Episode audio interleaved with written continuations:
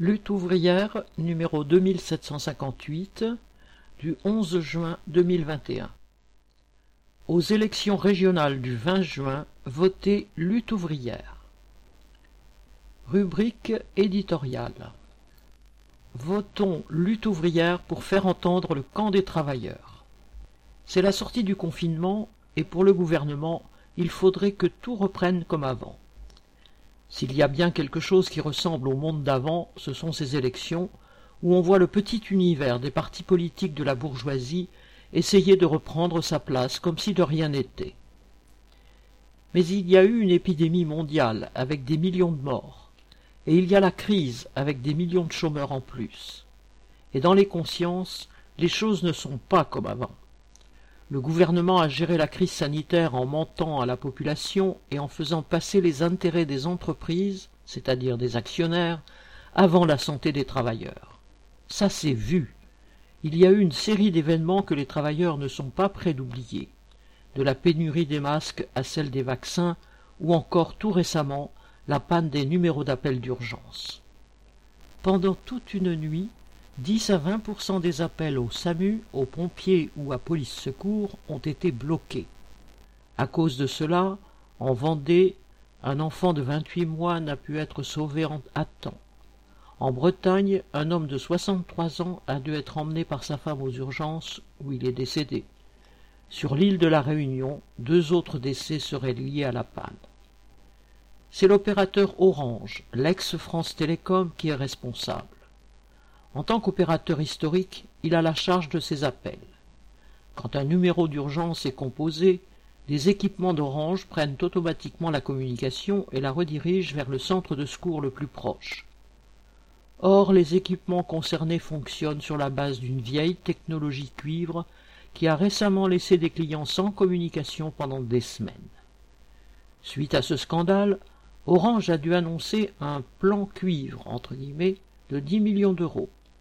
Comparé aux milliards d'euros dépensés par ces opérateurs pour obtenir les licences de la 5G, cela montre qu'Orange ne s'est pas soucié de la maintenance de cette vieille technologie dont il veut se débarrasser.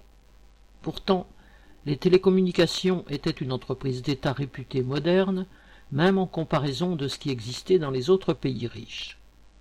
Mais elle a été dépecée pour que SFR, Bouygues, Orange ou Free se partagent les marchés d'Internet et des téléphones mobiles. Ils en ont fait une jungle, où ils accumulent des milliards d'euros de bénéfices chaque année, en imposant des tarifs exorbitants, tout en se déchargeant de la maintenance sur des cascades de sous-traitants qui ne se sentent plus responsables de rien. Le gouvernement a fait toute une mise en scène. Macron a fait part de sa préoccupation. Castex a dit qu'il faudrait tirer toutes les conséquences. Darmanin a déploré des dysfonctionnements graves et inacceptables et a convoqué le PDG d'Orange.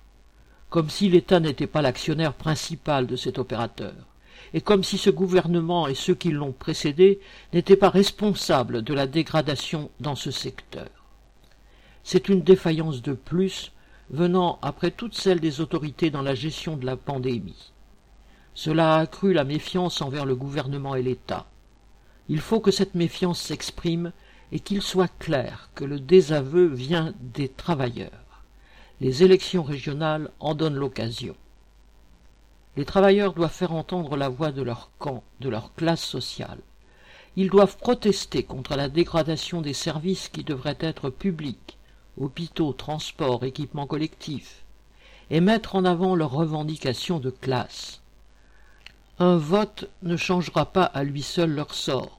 Pour cela, il faudra des luttes sociales explosives et déterminées. Mais une élection peut permettre de faire connaître un programme correspondant aux intérêts matériels et politiques du monde ouvrier. Contre le chômage, il faut répartir le travail entre tous sans diminution de salaire. Contre l'inflation, il faut augmenter les salaires et les pensions et les indexer sur le coût de la vie. Contre la domination capitaliste et la loi du profit, il faut que les travailleurs imposent leur contrôle sur l'économie. Ils sont à la base de tout le fonctionnement de la société et sont les seuls qui peuvent la diriger dans l'intérêt de la collectivité.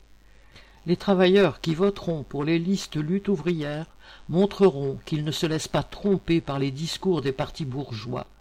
Ils exprimeront leur accord avec ces mesures de bon sens. Ce geste sera un gage pour l'avenir pour que la classe ouvrière les impose elle-même par sa propre mobilisation. Bulletin d'entreprise du 7 juin 2021